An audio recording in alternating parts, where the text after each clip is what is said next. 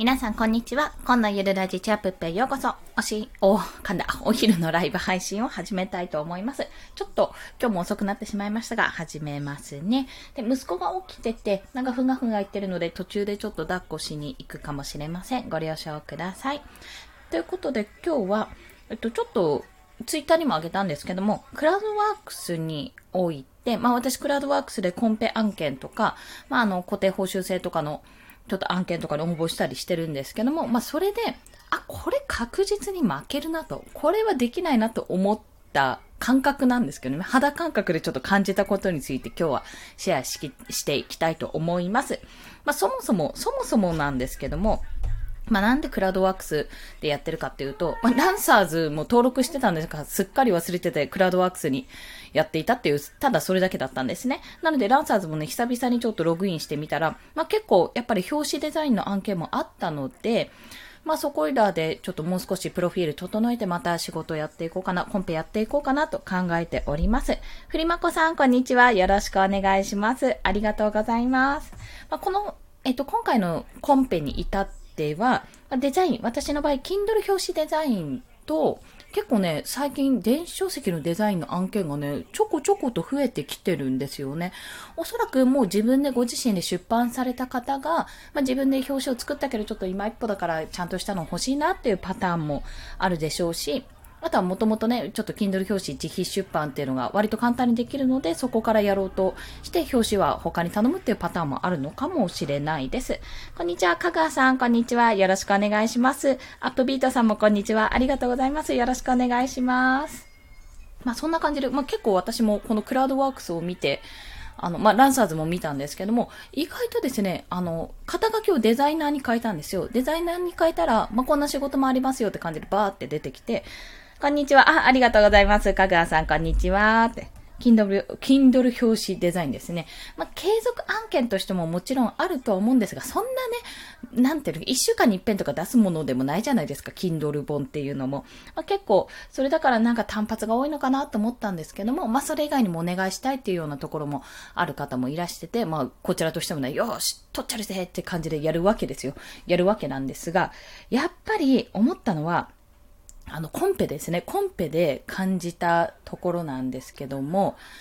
まず、出す、出されるじゃないですか。案件、新着みたいな感じでパーってこう出した時に、まあ、気になるリストとかって、気になるリストっていうのがあるんですよ。クラウドワークスに。まあ、なんかちょっと若干お気に入りみたいな、この案件お気に入りって感じで登録できるんですけども、まあ、それで後で見返したりするんですね。あのね、基本的に、あ、このコンペ取りたいなって思ったら、すぐ着手して一番目にこの提案した方がいいです。特に見られる系の案件、あの、他の人が見えるような、こんな提案が他に上がってますって見られる、あの、パターンがあるんですけども、非公開の場合と公開の場合があって、公開のパターンはですね、もう他に何案も出てるものは、基本的には埋もれます。ただ、ね、やっぱりね、上手い方がいるんですよ。やっぱそれを見て私も、あこういう風な感じで作ればいいのかなと思って作ったことはあるんですよ。作ったコンペあったんですけども、もうこれ音沙汰ないかったですし、あ、応募は締め切り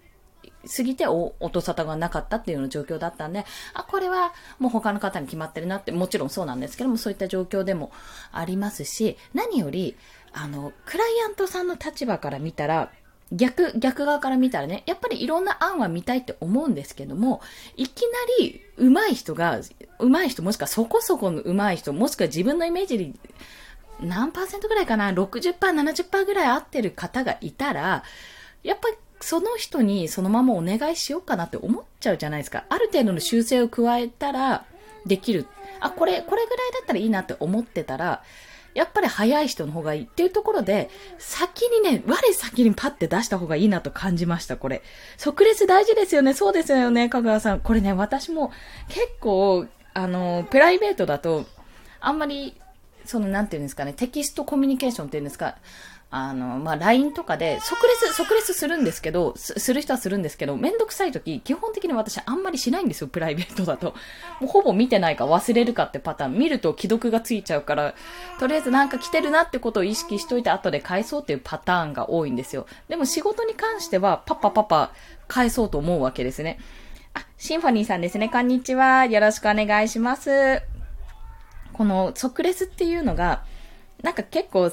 あの、まあ、即レスしなくてもね、みたいなことを言われるかもしれないんですが、これね、自分にとってもめちゃめちゃいいんですよ。まず相手の知りたいことはパッと相手、相手にとってはメリットだらけじゃないですか。まあ、すぐに返事が返ってくるし、あの、自分の思う通りに動いてくれて、修正とかもすぐかけてもらえれば、仕事が早く終わって、先に仕事が進みやすくなるってことになるんですよね。で、それってこちらとしても一緒で、まあ、あの、例えば寝てる時間とか、あの、子育てしてる時間とかね、その着手できない時間もちろんあるけど、パッて見て、あ、なるほど、こういう状況だなって仕事が分かって、さっさか進められてすぐ納品できたら、他の仕事ができるわけですよね。その分余白が空くんで。でも期日ギリギリまで例えばスケジューリングしちゃって、あの、ギリギリになって、あ、やろうってなったら、やっぱりそれはそれでバッタバタになるし、いいものができるか分かんないですもんね。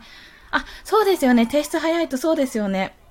あ、やっぱく、ああ、なるほど。依頼者さん、あの、クライアントさん側のご意見ですね。こちら、嬉しいですね。提出早いとその後もコミュニケーションコスク、そうそうそう、あの、本当にね、自分もそう思いました。あの、やる側も。これは、あの、考えるんですよ。例えばこれでいいのかな、どうかなっていうのも考えるんですけど、とりあえず考えていろいろ聞いてこうでいいですか、ああでいいですかって聞くんじゃなくて、とりあえず自分の中で与えられた情報を使って作って、何案か出してみたんですけど、この中でどのイメージですかみたいな 感じで投げた方が早いなってことに気がついたんですよね。すごいでもこれはね、助かります、自分でも。自分も相手もおそらくありがたいことなのかなって感じておりますね。畑さん、こんにちは。よろしくお願い願いします。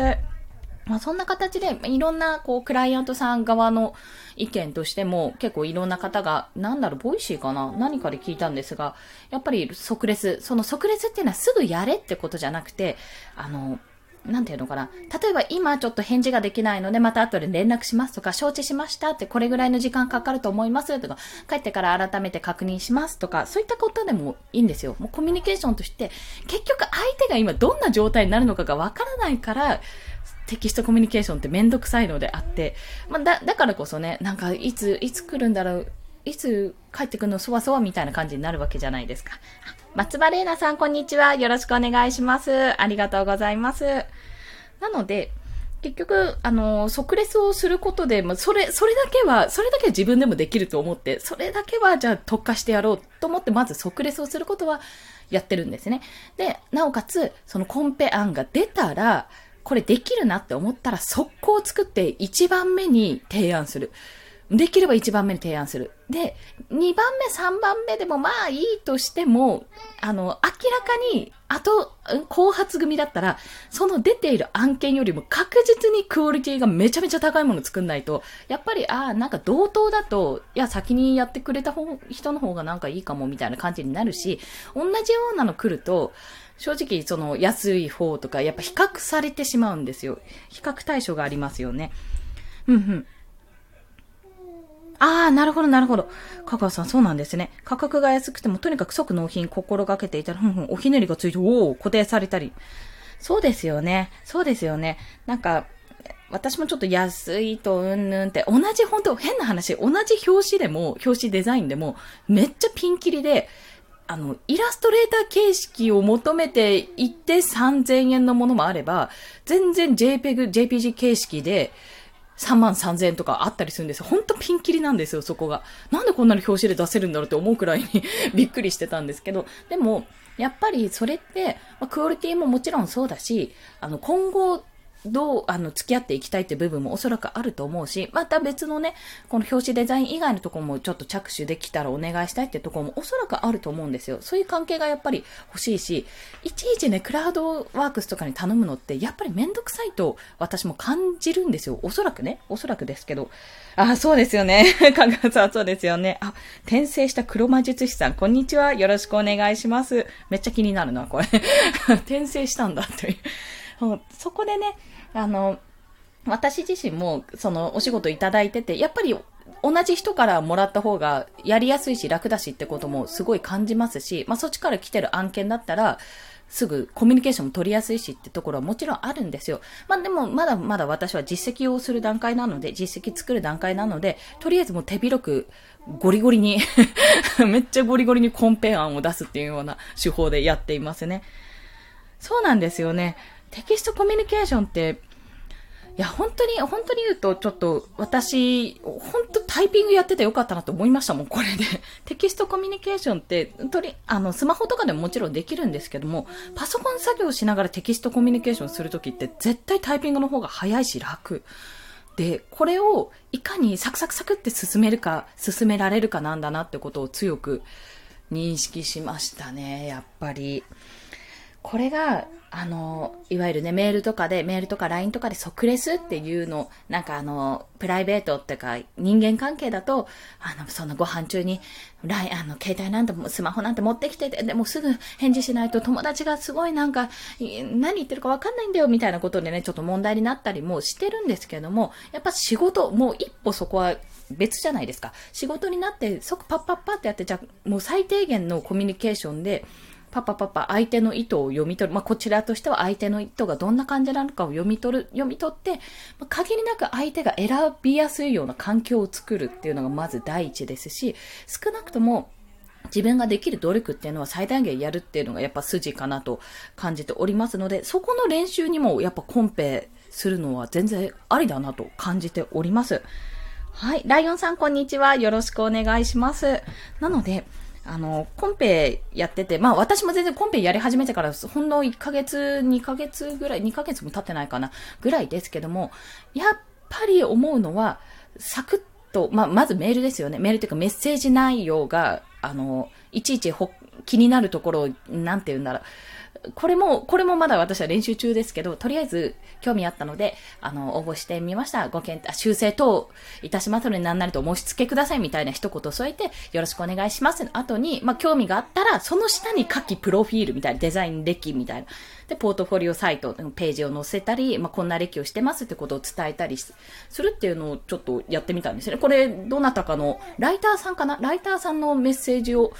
あの、勉強にして、習熟にして作ってみたんですけども、まあ、そんな形で、とり、とにかく相手の時間を奪わない。相手の時間を奪わないためにはどうしたらいいかって考えたときに、とにかく一発で終わるコミュニケーションを心がけております。そして、何よりもコンペで勝つんだったら、もう、わーって、いくら高い案件でもね、自分のクオリティが、いや、これ以上超えられないなって、他の案件というか提案と比べて、あ、超えられないなって思ったら、もうそこはすぐ切って、あの見限り、見切りをつけて、他の案件の一番を狙った方がいい。そして、それがね、やっぱり自分が出した後にもっと上手い人が出てくるんですよ。出てきたりするの。出てきたりするんですけども、自分が出した案件が、それなりのクオリティだったらね、牽制になるんですよ。ある意味。ある意味牽制になるので、いや、私こんな風に作れますし、こんな提案いろいろできますけどっていう牽制になって、あ、じゃあ他の人は、あ、じゃあ他のところやっていこうかなってことにもなり得るかもしれないし、何よりも単発で案件取るあの、コンペに勝つことが目的ではなく、その先の継続的に案件をいただくことが目的なので、そこを目指して、いかにクラウドワークスとか、それこそランサーズとかでも案件をやりつつ、コンペをやりつつも、なんて言ったらいいんだろう、こう、関係性をつないでいくか、信頼関係を築いていくかってことが、ああ、非常に重要なんだなと感じた今日この頃でございましたというお話です。ふんふん。そうですよね。そう、クラウドワークスだけでも、そうなんですよ。新規案件8990件に対してクリエイター100万人以上。どんだけやねんってところですよね。本当に。なのでもう、あの、私、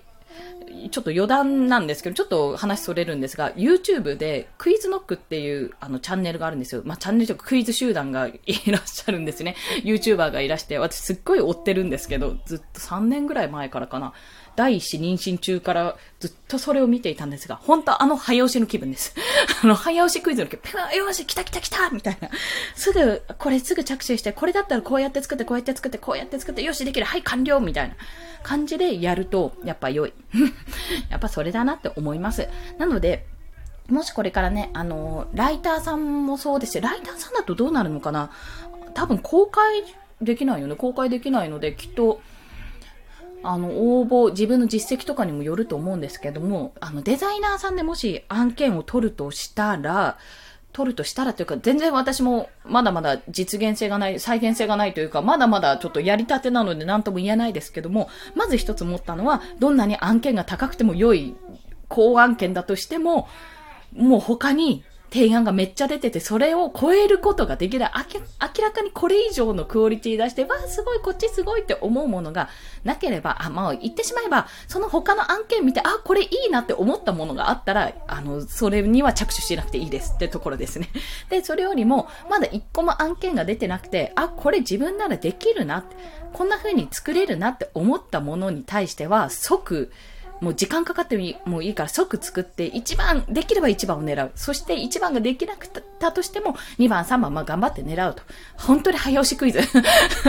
そんな感じでゴリゴリとね、実績を作っていこうと思った今日この頃でございます。まあそんな感じで、あの、お昼休みの、この お昼休みというか、ライブ配信では、お昼のライブ配信では、私のこう、頭の中で思ったこと、要はツイッターに近いことですね。あ、こうだな、ああだなって思ったことを、こう、頭の中にまとめときながら、こう、最新情報としてシェアみたいな形でこんな風に気づきがありましたというお話をさせていただいております。ふんふん。ライティングカオスですよね。はい、香川さんありがとうございます。お聞きいただいて。まあ、こんな形でね、私もまだまだ始めたばっかなんですけども、あの、クラウドソーシングを使ったり、あの、ランサーズをこれからやろうと思いますけど、使ったりして、まあ、どんな案件が出てて、どんな風だったら狙いやすいのかとか、そんなことをね、やりつつも、皆さんに情報シェアできたらなと思っております。ということで、本日もお聞きくださりありがとうございました。もしよろしければ、私朝昼晩と1日3放送しておりますので、あ、シェアじゃない、シェアじゃない、なんだっけ、あ、フォローか。フォローしていただけると通知が飛びますので、もしよろしければお願いいたします。まあ、そんな感じで、この後、ちょっと気分転換に息子を連れて、赤子を連れて、散歩に行ってきて、今日の収録のネタを考え、コンテンツ作りに励んでいきたいと思います。あー、かぐわさんありがとうございます。すごい嬉しいです。ありがとうございます。もうちょっとね、音声も頑張って頑張って、実績も作り、音声も頑張り、他のね、ブログもね、本当は今日書きたいんだけど、全然書けてなくてね、いろんなことが山積みなんですが、まあ、ちょっと整えつつやっていきたいと思います。それでは皆さん、あ、なんか都内ね、雨が止んで暑くなってきてみたいなので、皆さん熱中症にお気をつけください。それでは午後も頑張っていきましょう。コンでした。では、また、ありがとうございます。